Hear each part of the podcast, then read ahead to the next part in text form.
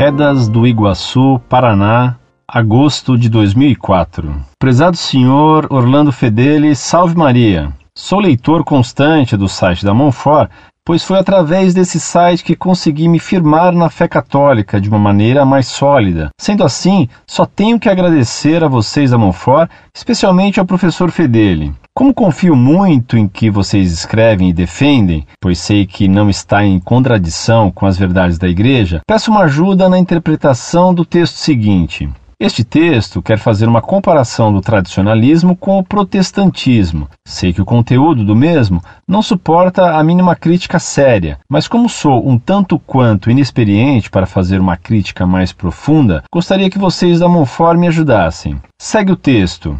O título é Cheiro de Protestantismo no Tradicionalismo, de autoria do Dr. Rafael Vitola Broadbeck. Nas páginas da Sagrada Escritura há não poucas passagens aparentemente contraditórias.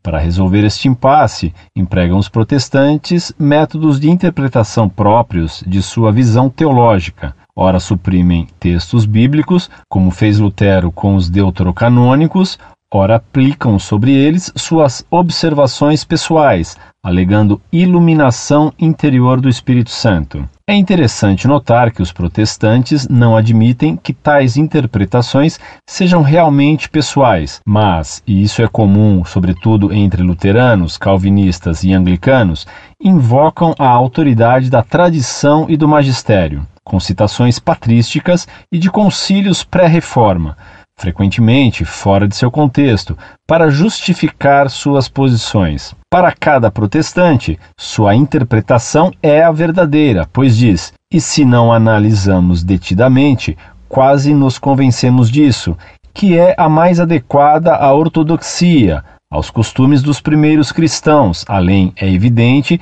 de ser, na sua opinião, inspirada pelo Espírito Santo.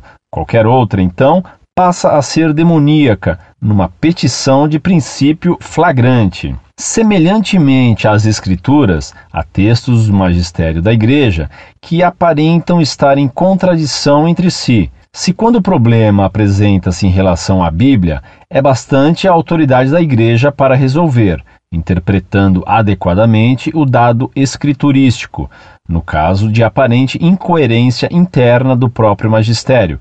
É óbvio que será este a autoridade legítima para a interpretação correta. Cristo, conferindo autoridade à Igreja, isto é, ao Romano Pontífice, para interpretar sua palavra, harmonizando passagens bíblicas aparentemente desconexas, por evidente também confiou a idêntica Igreja ao mesmo Papa, autoridade suficiente para, entre textos emanados dela mesma, ainda que com a direção do Espírito Santo, que apresentem, à primeira impressão, descontinuidade de doutrina, fixar-lhes o verdadeiro sentido. Parecem não pensar assim os autodenominados tradicionalistas. A maneira protestante, pois seu método muito se assemelha do utilizado pelos hereges, encontrando alguma dificuldade de entendimento dos documentos do magistério, que creem estar em contradição, põem-se os tradicionalistas a fazer grosseira operação exegética tarefa que, aliás, não lhes compete em definitivo. As obras teológicas nada são sem a palavra final da Igreja, recomendando-as sem esperar a elucidação do próprio magistério.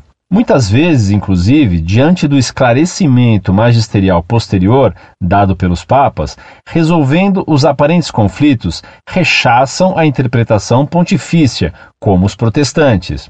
Na prática, reclamam que o magistério posterior ao Vaticano II está fora de sintonia com o anterior, que não é verdade.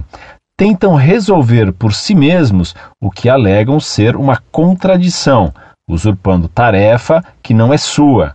Acusam a Igreja de não dar a interpretação que resolva a referida contradição, e quando ela o faz, não aceitam.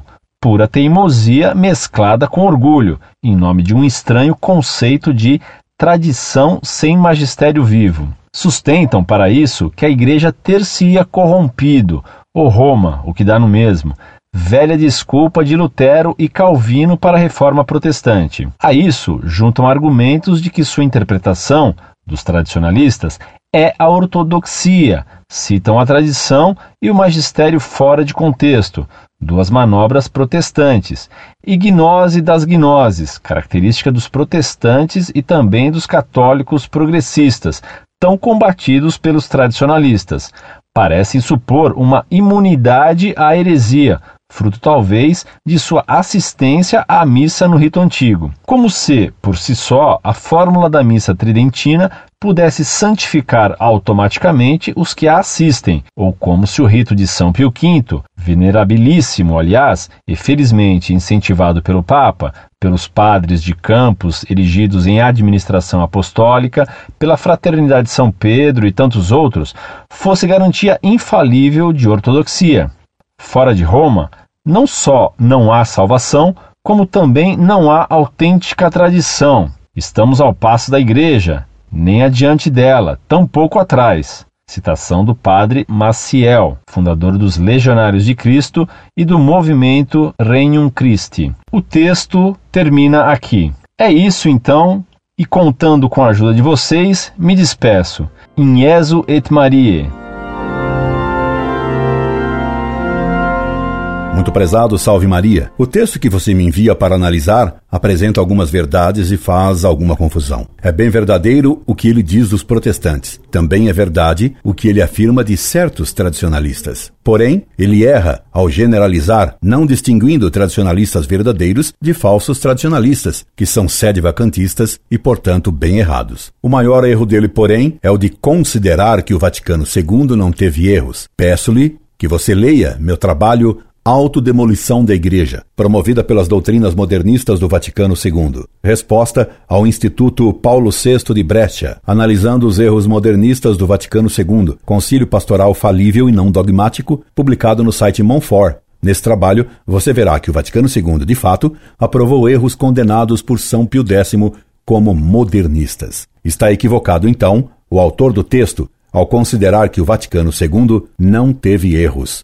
Agradeço sua confiança em nosso trabalho. Escreva-nos sempre. Incorde Jesus Semper, Orlando Fedeli.